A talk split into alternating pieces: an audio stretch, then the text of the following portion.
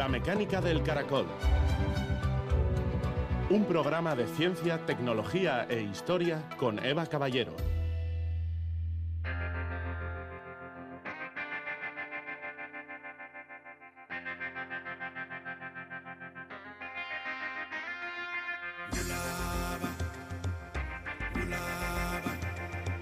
Los hombres deberían ser tratados generosamente o destruidos, porque pueden vengarse de las lesiones leves, de las fuertes no pueden. Nicolás Maquiavelo, diplomático y filósofo.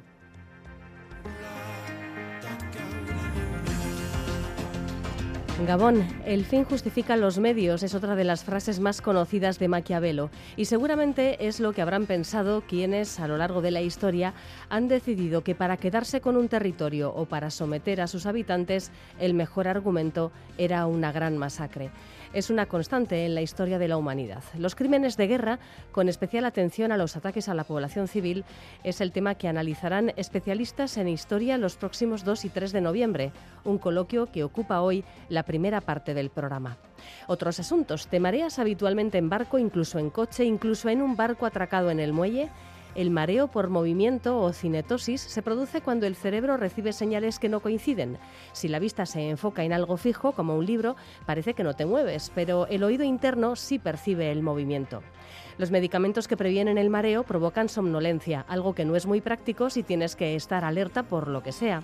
En la búsqueda de un tratamiento para el mareo que no dé sueño, un grupo de investigadores han identificado el papel que juegan unas neuronas del sistema vestibular, que se encuentra en nuestro oído interno y se encarga de mantener el equilibrio. Estas neuronas transmiten las señales que provocan los efectos del mareo. Actuar sobre ellas puede ser la clave de un nuevo tipo de tratamiento. Y con el geólogo Antonio Arechavala nos acercaremos a un descubrimiento que han hecho los arqueólogos que trabajan en el yacimiento íbero de la Alcudia, el lugar en el que se encontró la famosísima Dama de Elche. Pues hace 2.500 años los habitantes de este poblado construyeron una muralla con características sismoresistentes y elevaron sus viviendas para prevenir daños por inundaciones. Comenzamos.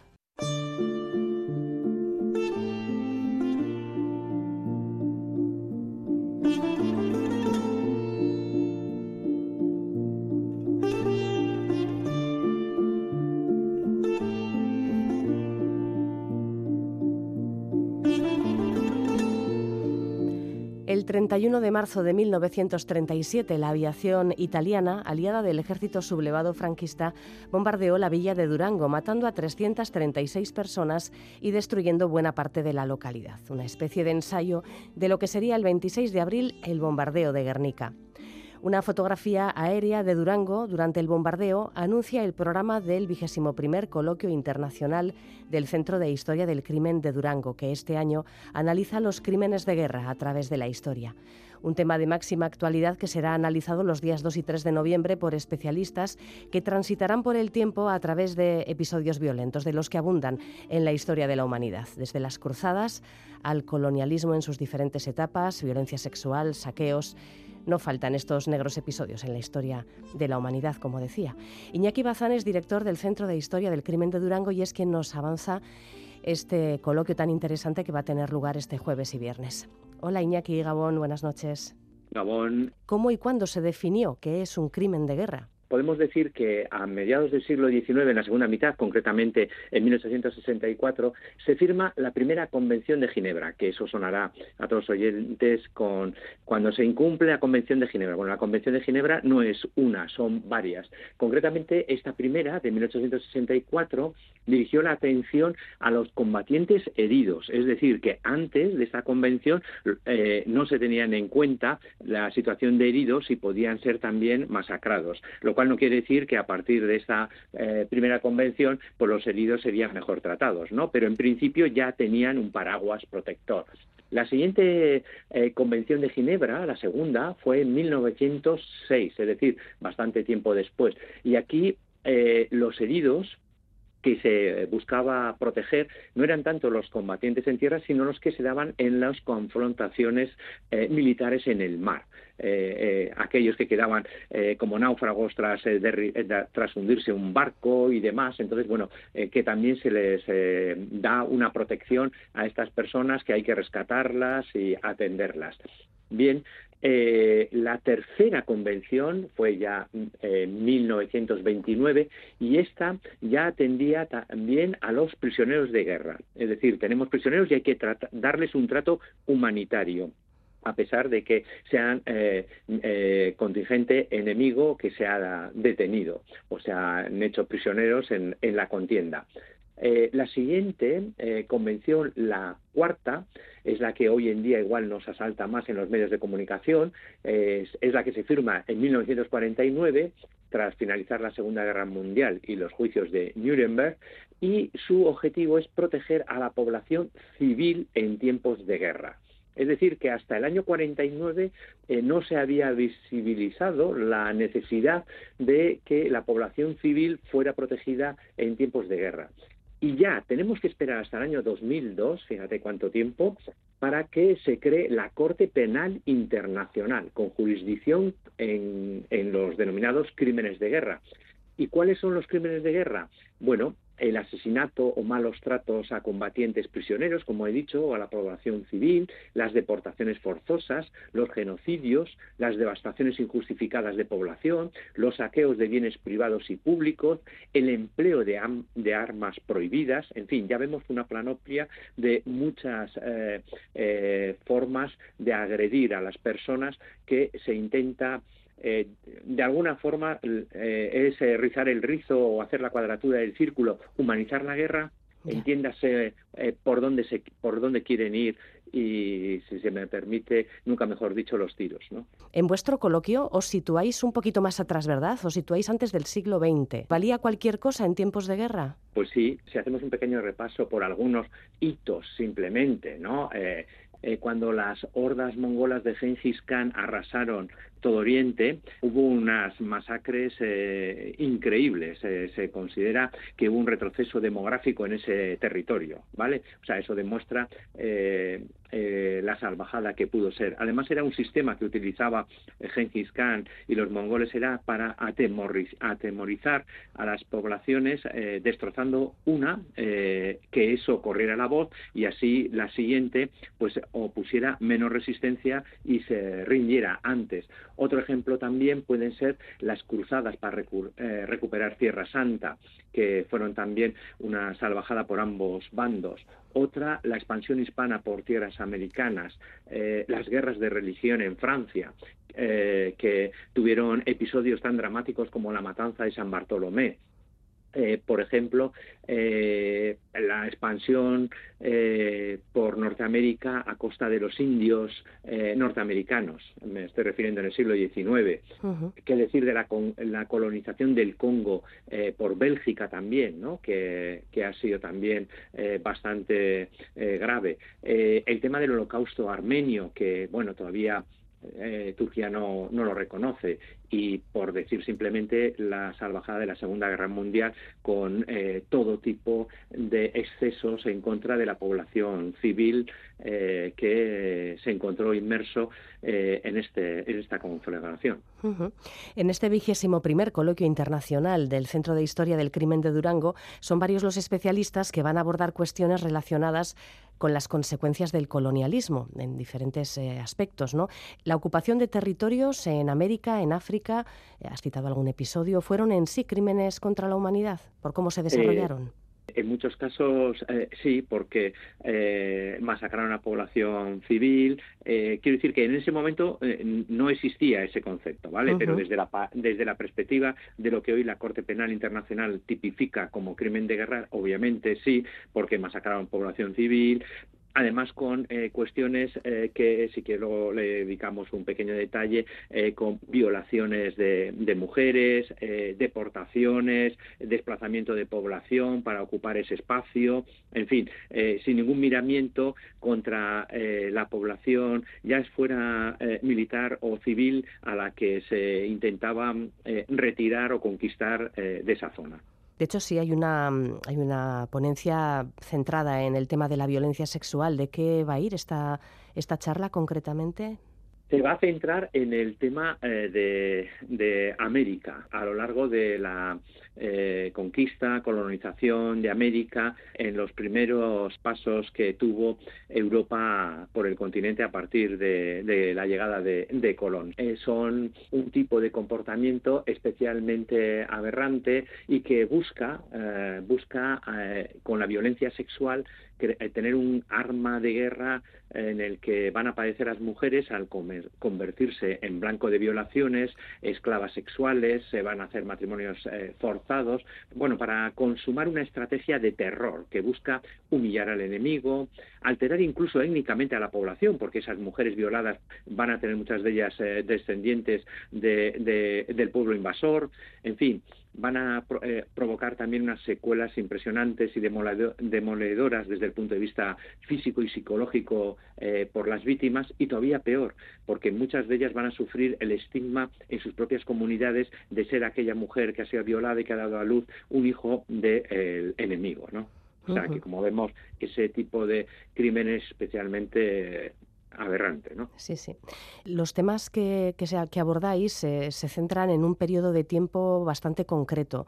¿Por qué os habéis centrado en este momento de la historia en particular? El leitmotiv de nuestros coloquios es que los especialistas que están investigando sobre la temática concreta eh, que, tratamos cada año eh, nos traigan sus investigaciones. Entonces, eh, las que nos han ofrecido y que nos han parecido más interesantes, innovadoras y que están aportando novedades son las que hemos seleccionado, lo cual no quiere decir que no hubiera otros trabajos de épocas anteriores a las cruzadas, por ejemplo, la historia antigua, una de las eh, intervenciones está dedicada a la guerra de la ex Yugoslavia con las eh, matanzas de Srebrenica. O sea que esa eh, podíamos decir que sería lo más cercano en el tiempo. Nos pareció también muy interesante la aportación que se hacía por parte de quien proponía ese tema y porque además todos hemos conocido que y los que ya eh, tenemos una edad, aunque no ha pasado mucho tiempo de, este, de la guerra de, Bosnia y la ex Yugoslavia, que lo de Srebrenica y la, y la guerra en Bosnia fue especialmente terrorífico y de hecho sabemos que Milosevic fue juzgado por el tribunal, por la Corte Penal Internacional y condenado, ¿no? Es eh, un tema, desde luego, de lo más sugerente el hecho de, además de que el Centro de Historia del Crimen em, se ubique en Durango, una localidad, como decía antes, bombardeada en 1937 durante la Guerra Civil, pues eh, hace que bueno pues que este tema sea especialmente propicio. Vais a acompañar además el coloquio por con una visita em, guiada a través de la villa, quizás para, para rememorar esa historia. Sí, sí, vamos a ir y vamos a recorrer eh, emplazamientos como por ejemplo la, iglesia parroquial de Santa María, que fue uno de los objetivos eh, de la aviación italiana que mencionabas al comienzo de nuestra eh, charla y, bueno y se hablará de cómo quedó destrozada con el con el pórtico magnífico que tiene hoy en día reconstruido que también quedó destruido. Y curiosamente el líder de la aviación Cóndor, cuando llegó a, a, Durango, eh, el Ristoffen, si lo pronuncio más o menos bien, ¿no? Ristoffen, una de las cosas que dijo es que, eh, que había visto que Durango era bonito, una ciudad muy bonita, pero que había quedado destrozada. Él mismo reconoce el destrozo que se hizo, dice que parece y que incluso parece que las bombas habían cebado con las eh, con los centros de culto, porque como digo, la iglesia fue destrozada, también el colegio jesuita de San José fue también destrozado, uno de los conventos de la localidad también cayó destrozado, la cruz de Curuchiaga, uno de los elementos del patrimonio eh, que tiene histórico artístico Durango fantástico también fue dañada y hubo una y hubo suerte que se pudo recuperar y hoy en día bueno es visitable y la visitaremos también. Es decir vamos a ver un poquito eh, efectivamente el escenario de esa destrucción y aprovechamos, o como no, para ver también otras joyas que tiene también la villa, como puede ser el ayuntamiento con, su, con sus pinturas de trampantojo, eh, la Torre de Lariz o el Arco de Santana, en fin, vamos a eh, aprovechar, ya que estamos allí, para ver ambas cosas. En las mesas redondas, que también las habrá en, esta, mm, en estas dos sesiones del Coloquio Internacional del Centro de Historia del Crimen de Durango, pues a lo mejor sale a relucir una idea, sobre todo si se admiten preguntas del público, se me ocurre, Iñaki, que es, em, ¿han mejorado las cosas con el paso del tiempo? O sea, estas, estas leyes, estas convenciones que, que regulan lo que es un crimen de guerra, han conseguido mejorar la situación. Sí, hoy en día, ¿verdad? La actualidad aquí eh, es muy tozuda y, nos dice eh, que no, que desgraciadamente no hemos mejorado. Es más, hay autores eh, como por ejemplo, no sé si conseguiré también pronunciarlo bien el nombre, Sinisa Malesevich, que tiene una obra que se titula El auge de la brutalidad organizada. En esta obra, su tesis, que bueno, ya la empieza, la empezamos a manejar eh, distintos eh, investigadores y la empezamos a considerar que es factible y eh, que efectivamente es así, para Malesevic, la brutalidad organizada, es decir, cuando un Estado llega a un nivel de desarrollo pues muy elevado, con un tipo de organización muy también muy elevado, puede permitir, es cuando se producen estos excesos, esta brutalidad que dice, él la comenta así, eh, y se puede llegar a los eh, sistemáticos eh, exterminios de población civil en masa, ya sea por razones de raza, de etnia, de religión, orientación sexual o lo que sea. Es decir, necesitamos que haya un avance de un Estado que esté bien organizado, bien estructurado, bien jerarquizado, para que desde ese punto de vista sus órdenes sean em, atendidas de una forma más eficaz y demás. No sé si consigo sintetizar un poco la tesis de Malesevich, pero... se necesita también una sociedad que no ponga en contestación eh, esas, esas ideas, ¿no? O que acepte. Eso es, que esté jerarquizada para no protestar. O sea, ese eh, mando que le dice a un suboficial, por ejemplo, eh, fusila a, estas personas, bueno, pues está tan jerarquizado, tan estructurado, que no se le ocurre en ningún momento cuestionar esa, esa orden. Él simplemente acata y punto. Esto lo hemos visto, eh, él, Malesevic, estas teorías las empieza em, a, analizar al hilo de la Segunda Guerra Mundial, con el Estado alemán muy bien estructurado, muy bien organizado, muy bien jerarquizado, ideológicamente uniforme, etcétera, etcétera. Entonces, todo eso ah, eh, le lleva a decir que solo, conseguir, solo se alcanzan niveles tan exagerados de brutalidad cuando el Estado tiene una capacidad organizativa de ese nivel. Que es, eh, por así decirlo, eh, la, antítesis de lo que son los estados democráticos, claro. Sí, sí, obviamente esos estados son dictatoriales y mm. entonces no se cuestiona absolutamente nada, ¿no? Ya, ya. Bueno, pues eh, evidentemente el, tema que vais a analizar vosotros eh, está un poquito más centrado en el, pasado, aunque ese episodio de Yugoslavia sea efectivamente muy reciente. Eh, pero vamos, no sería de extrañar, ¿verdad?, que en esas mesas redondas en las que ya debatís y en las que quizás el público pueda aportar alguna idea, pues acabéis hablando del, presente. lamentablemente, mm, en fin, no sé, por la razón que sea, la humanidad está continuamente inmersa en, conflictos de todo tipo en los que mm, no se respetan demasiado estas, estas convenciones de Ginebra. Bueno. Eso es, no sabemos eh, convivir ni respetar al que tenemos al lado. Eh, parece que solo podemos desarrollarnos eh, como sociedad si destruimos a la de al lado, si no tenemos otra, sobre todo si es diferente sobre todo si es diferente, que es un punto de vista eh, que a lo largo de la historia se ha mantenido como un leitmotiv para ver a un enemigo, al que es diferente. Sí, sí. Esto lo hemos analizado, Iñaki, fíjate, incluso desde el punto de vista de la neurociencia, ¿eh? del yo y nosotros, el yo, nosotros y ellos. O sea, cómo podemos acabar eh, viendo incluso como no humanos a los que consideramos diferentes a, a nosotros, a nuestro propio clan, a nuestra propia tribu. Hombre, de hecho, de hecho, si cualquiera ha podido ver cualquier documental sobre cómo salieron eh, cuando se liberaron los presos de los campos de concentración en la Segunda Guerra Mundial, o ha podido ver películas, o ha podido leer libros y demás, y ha visto que eh, para eh, los nazis estas personas que estaban encerradas eran poco menos que infrahumanas, ¿no? Y de en el trato, en las condiciones, y cuando salieron, bueno, pues era unos despojos que, bueno, que a duras penas se sostenían en pie. Bueno, pues un tema sin duda eh, interesante el que vais a analizar eh, y, como decía antes, pues lamentablemente de actualidad porque es que si, echas la vista atrás, Iñaki, y tú que tienes unos pocos años más que yo, seguramente no, no, no, no, no, no veremos unos cuantos años seguidos sin que hayamos tenido que lamentar crímenes de guerra, ¿verdad? Es, Sí, la verdad es que desgraciadamente nosotros, por ejemplo, cuando eh, planificamos los temas que vamos a tratar, eh, en este caso, eh, cuando estábamos eh, pensando cómo, cuál sería el tema, pues nos asaltó precisamente la invasión rusa de Ucrania y las imágenes del suburbio de Bucha, cercano a Kiev, donde se pudieron ver población civil masacrada con cadáveres tirados en la calle con las manos atadas a la espalda, ejecutados a, a quemarropa, o sea, dejando claramente que vulneraban las leyes y las costumbres de la guerra de la Convención de Ginebra, que, bueno, pues que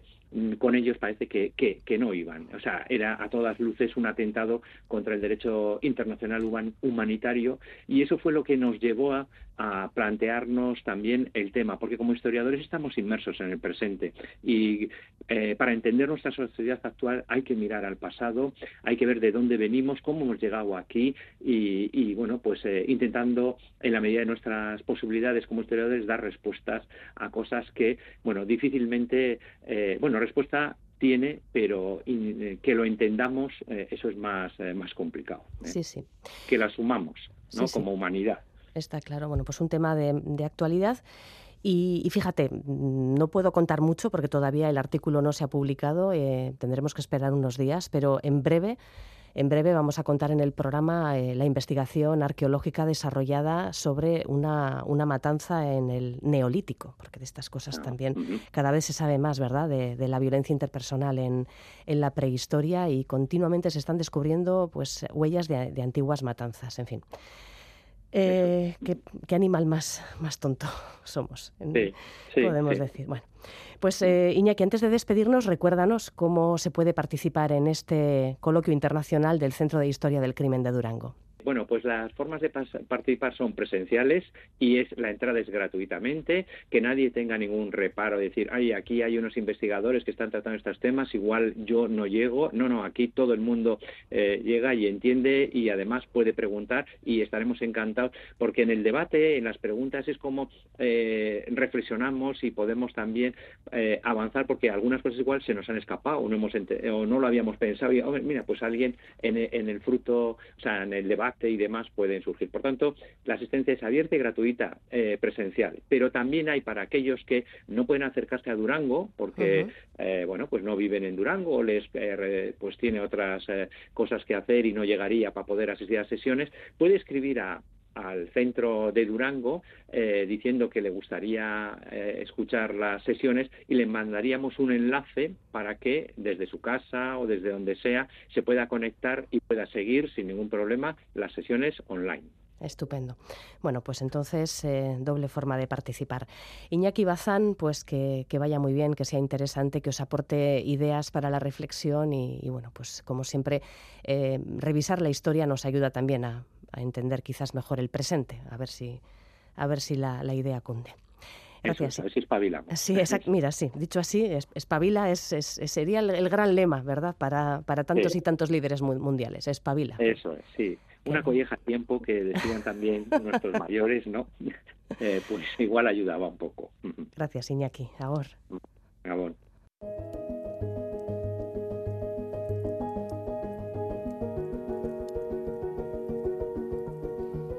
El Acuerdo de París, adoptado en diciembre de 2015 durante la COP21, marcaba como objetivo limitar el calentamiento del planeta de este siglo muy por debajo de 2 grados con respecto a los niveles preindustriales, marcando como objetivo preferente un aumento de la temperatura de un grado y medio. Medio grado de calentamiento es cuestión de vida o muerte para muchos ecosistemas, regiones y seres vivos. Y para alcanzar este objetivo, los países que firmaron el acuerdo se comprometían a alcanzar lo antes posible el máximo de emisiones de gases de de efecto invernadero para, a partir de ese momento, hacer que las emisiones fueran descendiendo. Sin embargo, cada vez más informes apoyan la idea de que alcanzaremos ese aumento de la temperatura de un grado y medio la próxima década. Un estudio dirigido por investigadores del Imperial College de Londres y el Centro de Investigación Internacional sobre el Clima y el Medio Ambiente de Noruega ha revisado la cantidad de carbono que los seres humanos aún podemos emitir antes de alcanzar ese aumento de un grado y medio, y salen seis años. El concepto con el que trabajan es el de presupuesto de carbono. El presupuesto de carbono restante representa la cantidad neta de CO2 que se puede emitir sin sobrepasar un umbral de calentamiento particular. Es uno de los parámetros clave para planificar la descarbonización en virtud del Acuerdo de París. Este presupuesto se calcula en base a valores que presentan una gran incertidumbre, por eso hay revisiones como esta. Usando una metodología actualizada, los autores de este estudio aseguran que el presupuesto de carbono para limitar el calentamiento a un grado y medio podría agotarse en seis años si las emisiones de gases de efecto invernadero continúan al ritmo de 2022. Estudios anteriores habían planteado que el crédito de carbono para alcanzar esta meta se agotaría en 10 años. Y la verdad es que ya 6 o 10 años parece algo irrelevante. Expertos que cita el Science Media Center aseguran que con un presupuesto de carbono tan ajustado, cada tonelada cuenta, cada tonelada que no se emita es importante. Incluso si se llegase a superar durante un tiempo ese umbral de un grado y medio de aumento, que parece que lo tenemos ya a la vuelta de la esquina, la temperatura global podría descender una vez que, que las emisiones se reduzcan y se avance hacia la neutralidad de carbono.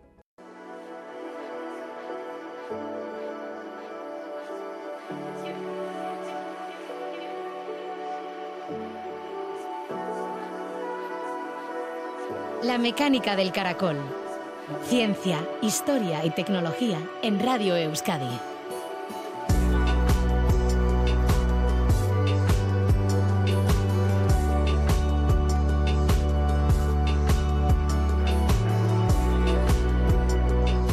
Mareo puede tener diversas causas. Una de ellas tiene que ver con el movimiento. Pensemos en esas atracciones de feria que agitan a las personas en todas las direcciones y de las que bajamos con el estómago revuelto y las piernas flojas.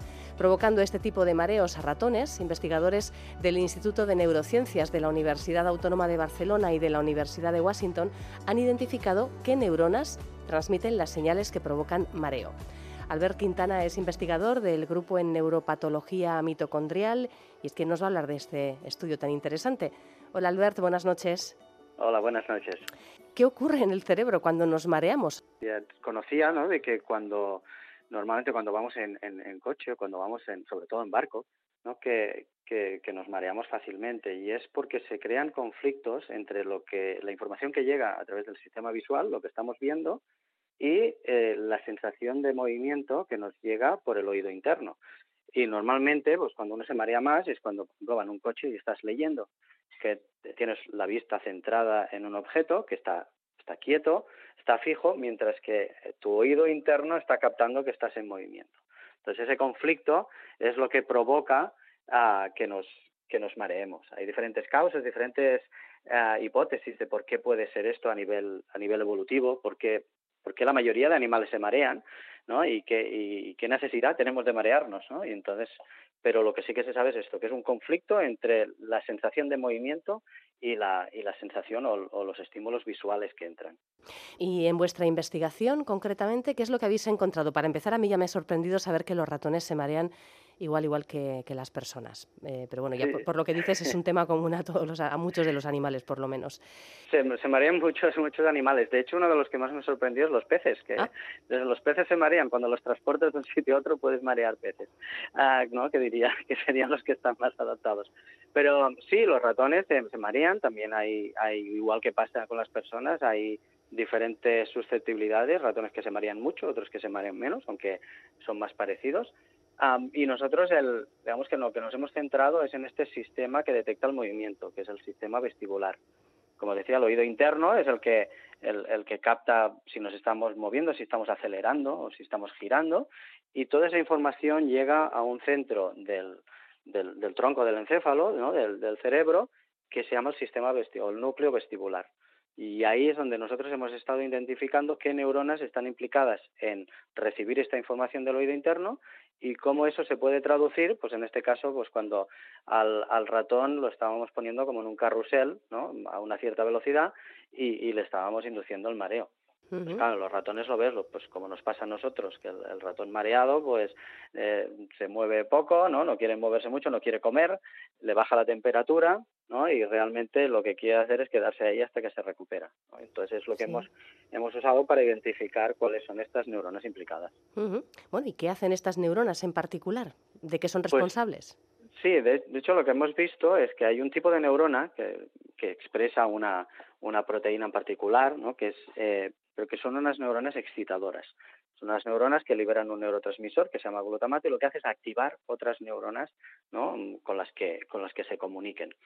Eh, dentro de toda esta población, que es muy grande de neuronas excitadoras, hemos identificado que hay una, un subgrupo de estas, que expresan una proteína que se llama colecistoquinina. Es una proteína, de hecho es una hormona que ya se, se, ha estudiado mucho eh, por su efecto en, el organismo, fuera del sistema nervioso central, y que está aplicada sobre todo en controlar respuestas del, sistema gastrointestinal. O sea, es una hormona que ya de por sí ya está relacionada pues con digamos con, incluso con, generar náuseas. Lo que hemos visto es que estas neuronas del cerebro, cuando se activan o cuando alteras eh, su actividad, lo que hacen es enviar señales a otras partes del cerebro que están implicadas en lo que son respuestas aversivas.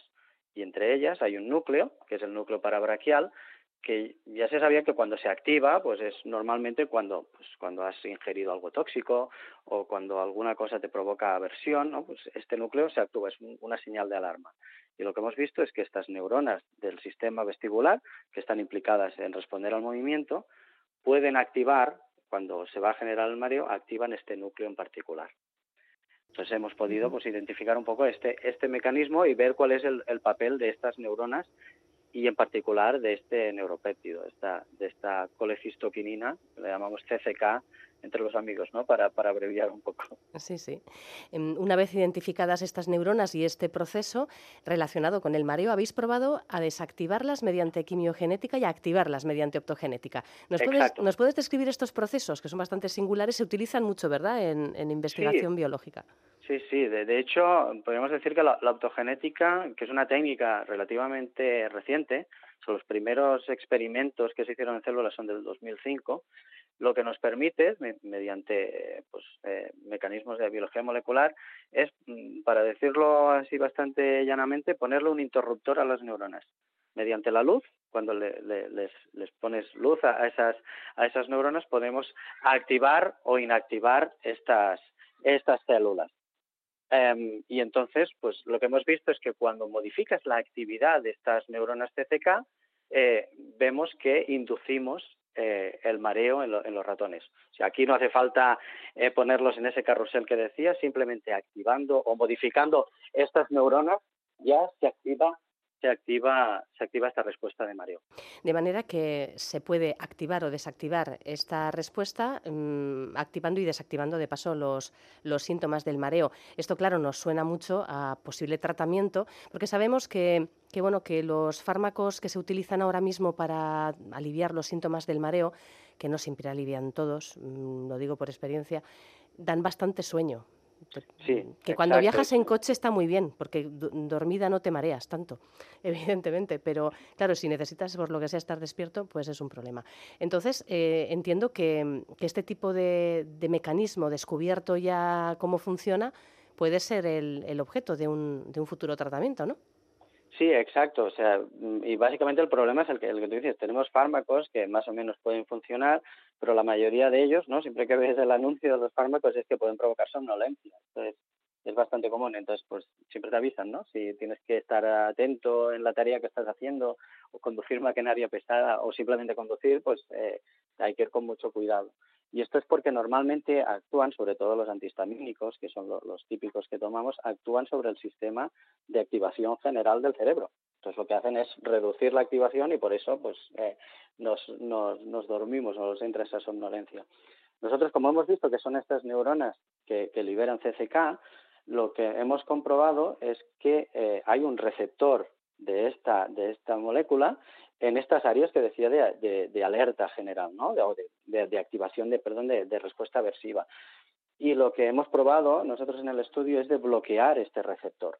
Entonces, hay fármacos ya aprobados, tanto por la FDA como por la Agencia Europea, la EMA, y, y hemos probado uno de ellos y lo que hacemos era, antes de, de, poner al, al, animal ¿no? en el carrusel y de que gire, pues le dábamos este fármaco y, y bloqueaba eh, la respuesta al mareo. O sea que era muy efectivo y como decía, como no está actuando sobre, sobre la histamina, que es lo que nos mantiene despiertos, pues no provoca somnolencia. Con lo cual, en estos casos donde tienes que estar atento ¿no? y, no te quieres marear, pues es una nueva, eh, una nueva propuesta terapéutica para, para el mareo, que es lo que queremos un poco pues intentar, intentar investigar su, y, desarrollar un poco más. Sí, y esta propuesta terapéutica sería efectiva para diferentes tipos de mareo, porque claro, em, hay también mareos que sobrevienen, por ejemplo, después de, ejercicio físico intenso y calor, por deshidratación, por bajada de la tensión, en fin, hay muchos tipos de mareo, ¿verdad? No sé si en vuestro punto de mira está intentar buscar solución para todo. Nosotros queremos, hemos, el estudio se basa en, el mareo producido por movimiento, pero como tú, bien indicas, hay diferentes, ¿no? diferentes situaciones que nos pueden provocar mareo. Lo que y, sí queremos queremos eh, validarlo en diferentes modelos y ver y ver si podría aplicarse a otros, ¿no? pues a otras situaciones. Eh, lo que pensamos es que si realmente eh, hay este centro, ¿no? Este núcleo que decía antes, este parabraquial, que es el que integra estas eh, respuestas aversivas, pues es probable que sí que, que, que, CCK esté implicado también en los otros, ¿no? Pero es algo que todavía tenemos que, que explorar. Evidentemente, pues, y es lo que nos encantaría, ¿no? Que un fármaco ya sirviera para todo tipos de mareo, ¿no? Pero ahora mismo solo podemos estar seguros de que al menos en ratón funciona en movimiento, pero la idea sería esta de que a lo mejor sí que hay un mecanismo común a, todas estas respuestas. Además, como decía, a nivel de evolutivo, ¿no? Es decir, si todos los animales se marean y tenemos esta respuesta, pues es probable que en verdad haya como un circuito común ¿no? a, desarrollar el mareo. Es algo que estamos validando. Bueno, pues muy interesante. Todos los animales se marean, lo que pasa es que algunas eh, personas, algunos animales a lo mejor también les pasa, se marean más que otros. No sé si este tipo de investigaciones pueden ayudar a aclarar por qué hay personas que se marean en, un patinete de estos de la playa y otras personas pueden afrontar un oleaje en un barco tan pichis, vamos, no sé, no sé si se podría llegar a afinar tanto, ¿no? Con este tipo de estudios. Sí, es, es un, como, como decía antes, la verdad es que en, animales también lo ves, ¿no? Esta resistencia, esta susceptibilidad al, al, al mareo, incluso la misma persona, dependiendo también a veces de del estado pues eh, fisiológico de, incluso mental no también de cómo de cómo estés ese día no a, nivel emocional.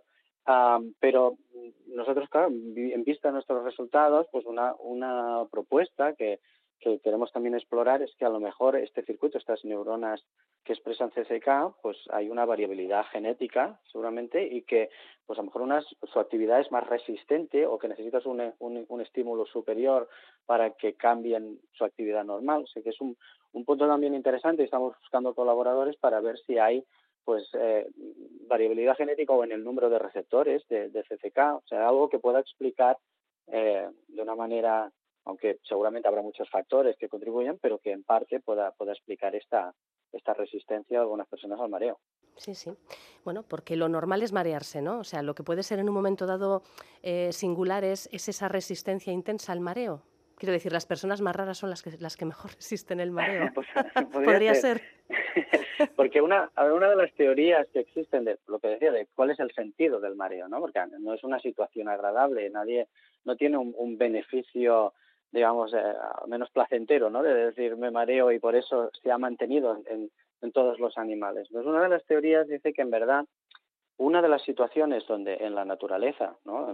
evidentemente no estamos, no, no, no estábamos diseñados, ¿no? Durante la evolución para viajar en avión, en tren o en coche, era, ¿no? Que una de las situaciones en la que había un conflicto entre lo que ves y lo que capta tu, tu sistema del equilibrio, ¿no? Este sistema vestibular, era muchas veces cuando habías ingerido algo tóxico que probaba, podía provocar visiones o podía provocar pues que, perdieras el, equilibrio y que en esas situaciones de donde hay un conflicto generado, pues como digo, por una, por una toxina, la respuesta que puede salvarte la vida es bajar el metabolismo, con lo cual te, te, mueves menos, te baja la temperatura, te provoca las náuseas y si eres un animal que puede vomitar, pues vomitas para eliminar esa toxina del estómago Y, no quieres ingerir más, no quieres dejar de comer y, y no solo eso, sino que acostumbras a, asociar lo que acabas de ingerir con el mareo y ya no tienes ganas o te cuesta mucho volver a probar esa comida. Yo creo que eso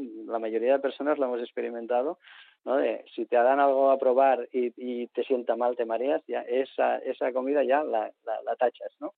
Entonces, es una de las teorías que existen, de que es un mecanismo evolutivo que está conservado, que nos ha ido bien, ha sido beneficioso, pero ahora tiene el problema de que ahora tenemos medios de transporte que nos activan eh, sin querer esta respuesta. Pero bueno, es una teoría que, bueno, pues como todas, ¿no? Que habrá que algún día confirmarlo, ¿no? Pero es lo que, lo que una de las teorías que se, que se aceptan ahora. Sí, bueno, es muy interesante y además todo este tipo de conocimiento que vais sumando, ¿no? Como el descubrimiento, la identificación de estas neuronas que transmiten las señales que provocan mareo, pues, pues eh, ayuda, ¿verdad?, a, completar ese puzzle tan, tan curioso. Bueno, pues eh, entonces, eh, por lo que comentas, Albert, os dejamos ya pues mirando hacia el futuro hacia seguir analizando diferentes em, formas ¿no? de, abordar eh, este proceso, de ver si se pueden conseguir un tratamiento más eficiente y ver si otras situaciones que pueden causar mareo también pueden ser atajadas de la misma forma. Este es un poco vuestro objetivo, ¿no? Por lo que exacto, nos comentabas. Exacto. Sí, sí. Y además aprovechando, como decía, como está aprobado este fármaco, pues en teoría el desarrollo debería ser mucho más rápido. simplemente sería pues probarlo en una indicación nueva y toda la parte de regulatorio de confirmar que es seguro y que no tiene efectos secundarios, pues eso, afortunadamente ya está hecho, con lo cual eh, nuestro objetivo es saber si esto realmente puede llegar rápidamente a ser una, una realidad. Bueno, pues muy interesante. Ya veremos eh, cómo seguís avanzando en este sentido. Albert Quintana, del Grupo de Investigación en Neuropatología Mitocondrial del Instituto de Neurociencias de la Universidad Autónoma de Barcelona. Os dejamos a que sigáis mareando ratones y, oye, personas, lo que haga falta. gracias.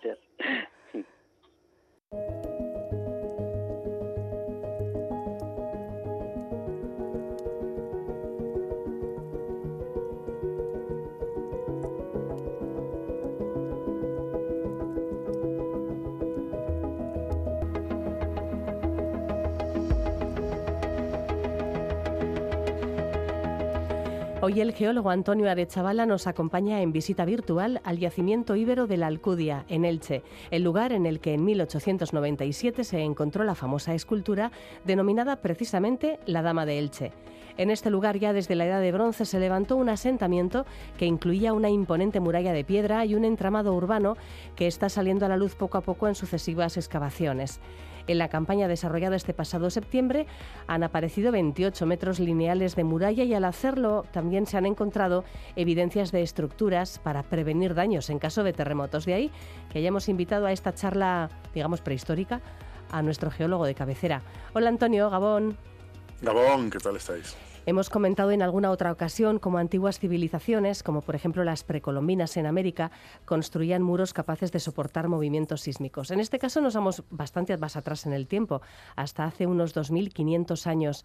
Bueno, ¿qué es lo que han encontrado en esta muralla que les ha hecho pensar que el sistema de prevención de riesgo sísmico estaba presente en la mente de los constructores de este asentamiento?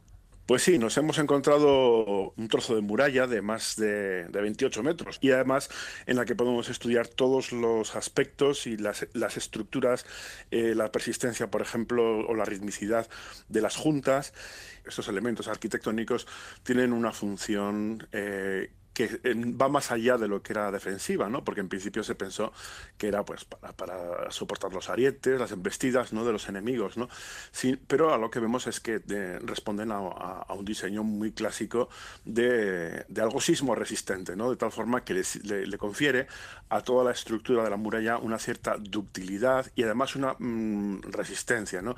Es a la vez eh, sólida eh, y flexible, ¿no? Con lo cual, bueno, pues eh, hablamos de una tierra que sí que conocía los, los terremotos. De hecho, el último gran terremoto en la zona es el terremoto de 1829, al que se le calcula una magnitud de 6,6, 6,7 más o menos, y eh, pues, eh, bueno, pues se ve que estas personas eh, ya tenían conocimiento de cómo construir de manera sismo resistente y nos queda más remedio que pensar que lo habían puesto en práctica. Y ahora pues con este nuevo descubrimiento, después de, tener todos los datos arqueológicos sobre la Dama de Elche, etcétera, tenemos también la constancia de que la ciudad estaba construida de manera sismo resistente.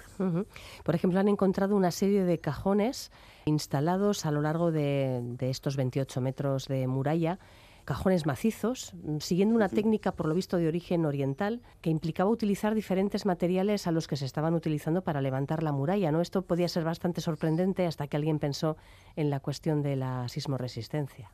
Efectivamente, además es un coincide pues con algunos de los datos que tuvimos de, por ejemplo de iglesia de San Francisco en Chile, en Perú y en la por ejemplo cerca de Machu Picchu, etcétera, ¿no? que exponen unos cajones que se amortiguan las ondas sísmicas a través de primero unas capas de arcilla, luego unas que aquí llaman cascajo, como, como decimos también aquí en, en, esta zona de, de, Navarra, la parte media de, de, Navarra llamamos a las gravas, llamamos cascajo, que en euskera se dice cascayueta, y bueno, pues eh, muchos de los de las eh, cuando estudiamos arqueológicamente o estudiamos en, históricamente las toponimias de algunas de las zonas, nos encontramos con que el cascajo se utilizó muchas veces para, para estos fines, ¿no? Fines de amortiguar, en este caso, el impacto de las ondas sísmicas o de eh, reorganizar y darle cierta cohesión digamos, ante, ante los movimientos geotécnicos que tenían que ver con los cambios, por ejemplo, de humedad sequedad del terreno, se amortiguaban pues, estos efectos que eh, estaban muy bien armonizados con el papel que, que, jugaban las juntas. Estas juntas en esta muralla, aquí en Elche,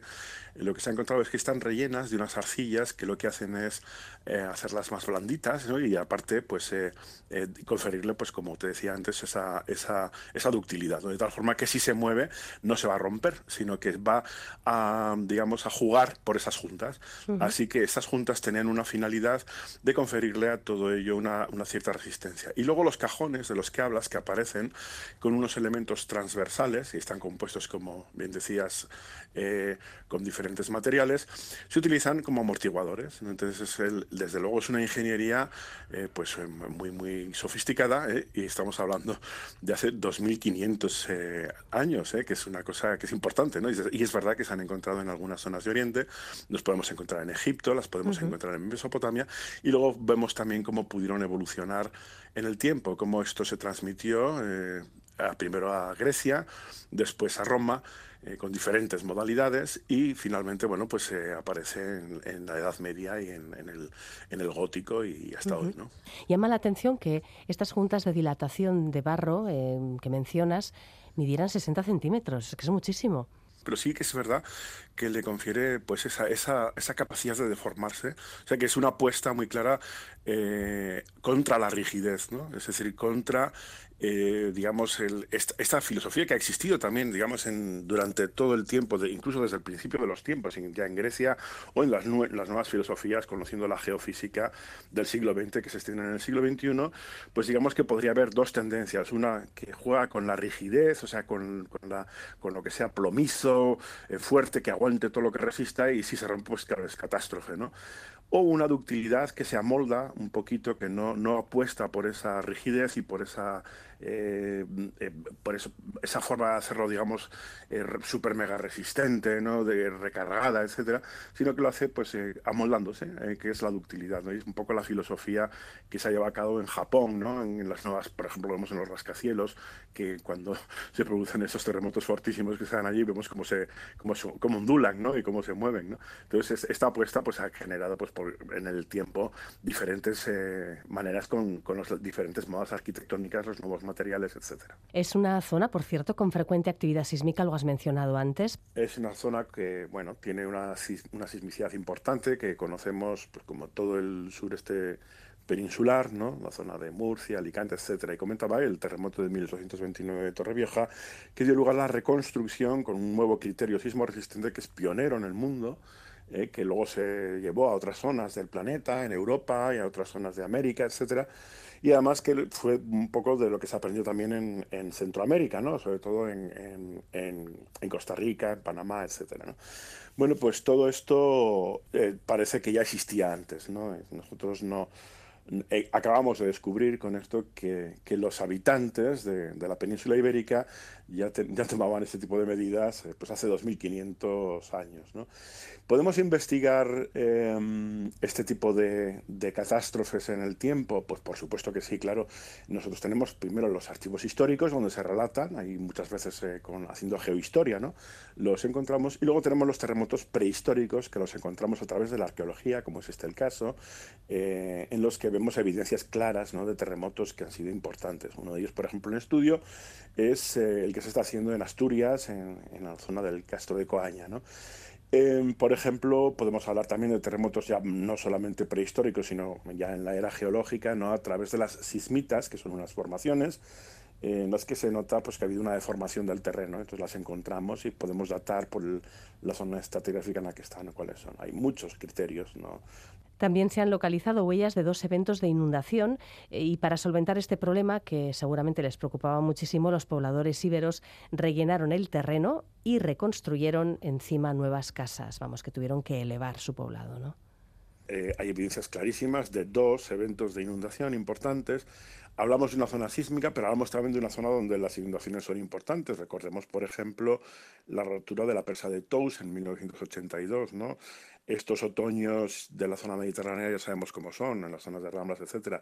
Y normalmente, pues las poblaciones humanas siempre se asientan en zonas donde el agua esté cerca, es decir, que está cerca un río o lo que sea. Con lo cual eh, tienes que jugar a, esa cercanía para poder cultivar y tener eh, disponibilidad de agua con eh, estar lo suficientemente lejos como para que en los momentos de crecida no te alcance, ¿no? Pero bueno, a veces pasa y alcanza, ¿no? Hubo dos eventos claros en los que hubo que reconstruir completamente todo el pueblo y se ve que parte de los cimientos quedaron enterrados, de tal forma que bueno, se ganaron hasta dos metros de cota, rellenando y dejando las antiguas casas que habían sido inundadas en la parte de abajo. ¿no? Y esto bueno, pues se, se, se puede contrastar, con lo cual aprendemos cómo fueron las ingenierías de no solamente para paliar catástrofes sísmicas, sino también de inundación, ¿no? que son uh -huh. dos temas que me parecen apasionantes, ¿no? en cómo lo hacían hace 2.500 años. ¿no? Sí, sí.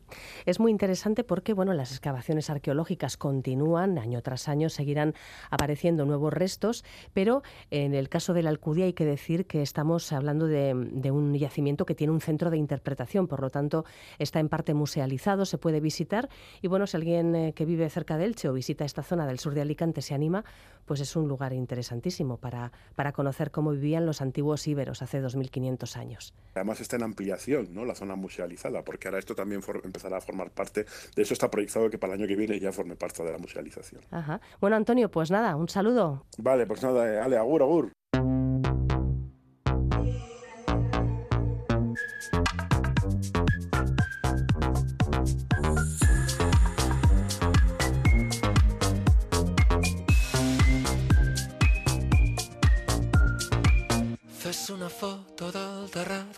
D'aquí es pot veure Mart. La roba estesa al meu agost, un camp d'espigues i cargols. Esperarem que passi el fred i sota l'arbre parlarem de tot. Un bioritme elemental, un mar d'antenes i animals. Els astronautes volen baix, els núvols passen com qui no diu res. Amb les butxaques a les mans caminarem els passos d'altres peus. Esmorzarem pa amb oli i sal, ho vestirem amb unes copes de vi.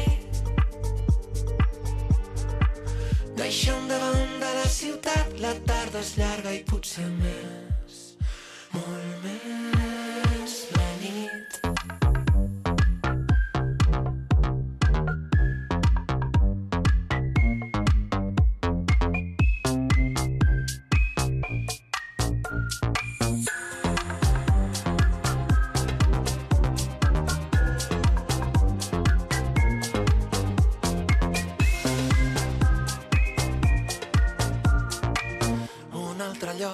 Altre temps on parlarem amb altres déus. El meu secret subtitulat, camins d'arròs, camins de blat. Esperarem que baixi el sol i sota l'arbre parlarem del temps. Un bioritme elemental, un tros de vida artificial.